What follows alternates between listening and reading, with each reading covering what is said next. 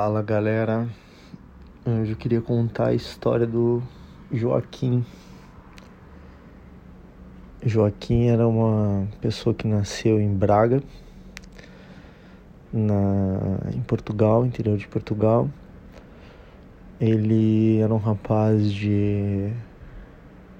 Era um rapaz de uma família relativamente tradicional na região, filho de uma mãe uh, aspirante arquiteta, empresária, o pai é, aspirante a bancário e ambos se encontraram com uma diferença de idade de aproximadamente nove anos. Então Joaquim nasceu, nasceu em Lisboa e por alguma razão o, avô do Joaquim veio a falecer logo após o nascimento dele. Então seus pais tiveram que voltar para Braga. Em Braga havia um negócio do, do avô do Joaquim, onde eles conseguiram uh, progredir por muito tempo. É um negócio que ficava próximo a um, uma região que tinha um grande mercado.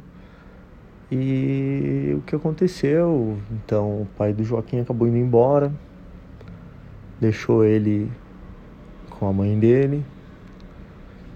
E ele foi vivendo a vida, pequeno, sentia falta, não sabia do que. E Joaquim estava dentro de uma caverna. O lugar onde eles viviam era uma caverna. Era literalmente uma caverna. E nessa caverna tinha bichos, tinha morcegos, e porque a família dele tinha construído dentro dessa caverna. E só que essa caverna ela não era uma caverna real, era uma caverna metafórica. É literal no sentido emocional para o Joaquim. Então, quando ele entrou na caverna, ele ele aprendeu a viver dentro da caverna com todos os, os animais que lá constavam né? animais que agrediam, que se agrediam, animais que molestavam uns aos outros, animais que o molestavam. Mas Joaquim, com isso, ele foi criando uma armadura, uma casca. E quando Joaquim começou na escola a ser taxado de marginal, ser taxado de mongolão, ser taxado de incapaz. Ele foi seguindo. Ele seguiu no corredor polonês que a vida dele se tornaria. Mal ele esperava. Então Joaquim seguiu sua vida, apesar de todos os transtornos que aquela caverna lhe trazia e ele era obrigado a ficar lá. Muitas vezes a mãe do Joaquim o deixava sozinho. E esses morcegos, eles não eram nem um pouco bons com o Joaquim.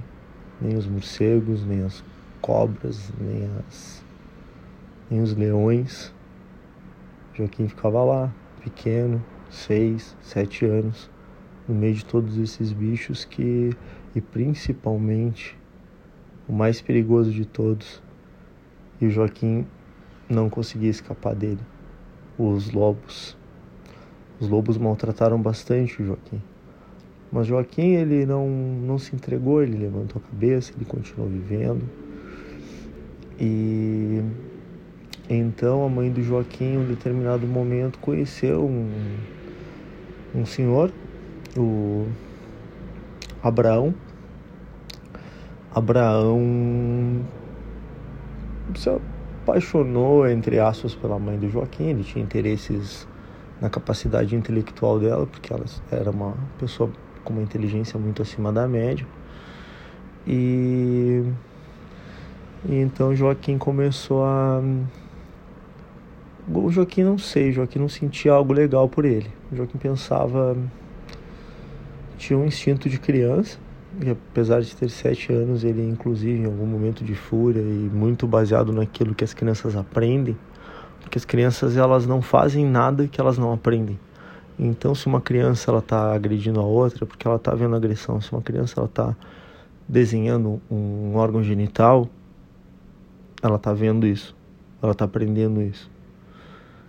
Então, são vários sinais de alerta que nunca ninguém prestou atenção em Joaquim. E Joaquim foi taxado de marginal, era um excluído da própria família, o pai não, não ouvia, havia muitos anos, ele nem lembrava do pai. E sabia que o pai existia e o pai era um herói, entre aspas, na mente daquela criança que não, não tinha ideia do que realmente era a vida que lhe esperava. Então Joaquim começou a a detestar esse cara que se relacionava com a mãe dele, porque enfim, o, o a, até pela questão freudiana, ele tinha um Édipo e o cara tomou o lugar dele. A criança é apaixonada pela mãe ou pelo pai quando, quando criança. Esse é o complexo de Édipo isso é saudável. É um processo de amadurecimento, é uma fase mental importante.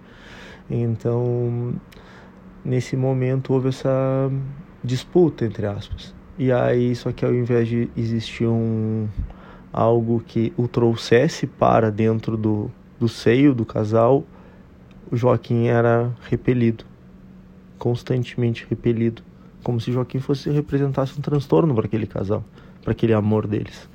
Então, dentro da caverna, só que eles permaneciam morando dentro da caverna, os lobos, os leões, as cobras, os morcegos, eles estavam lá. E um determinado dia, um desses lobos e leões cansados hum, fez muito mal para a mãe do Joaquim. Joaquim era muito pequeno que Joaquim presenciou e não pôde defender a mãe dele. O mal quase que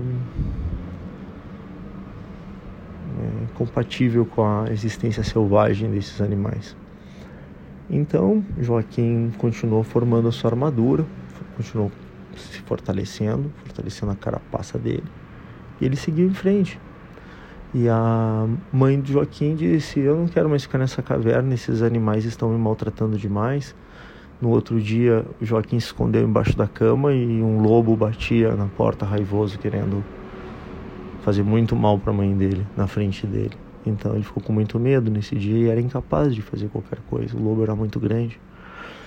Então Joaquim e sua mãe uh, aproveitaram a, entre aspas, novamente, a situação da oportunidade gerada pela, pelo interesse do Abraão e a capacidade intelectual de Sara, mãe de Joaquim. Então Sara é, e Abraão resolveram constituir uma, uma casa juntos, saíram de dentro da caverna e permaneceram em Braga, porém em um lugar distante, não muito distante, porém distante da caverna onde havia um isolamento por parte também do Joaquim e uma certa proteção ali. Então, Joaquim continuou vivendo, crescendo, aquelas feridas mentais que a caverna causou foram ficando uma casca, mas nunca muito bem compreendidas por ele mesmo. Até que chegou um momento que Joaquim começou a expor isso, quando ele chegou na adolescência, uh, próximo dela. Joaquim foi expulso do colégio, Joaquim era um cara que estava tentando chamar atenção de alguma forma e ninguém via. Apenas disseram: Joaquim é um marginal. Ponto. Completamente equivocado. Então, não é quem tu é, é o que fez tu estar como tu é ou como tu está. Então, esse conceito de ser algo e ponto é muito relativo. Uh, Arthur Fleck é um grande exemplo. Ele ele não é o Coringa simplesmente porque ele é o Coringa. Ele é um homem que foi brutalmente assediado pela sociedade. Então, na próxima, continuamos com a história do Joaquim. Agradeço pel, uh, pelos ouvintes e até a próxima.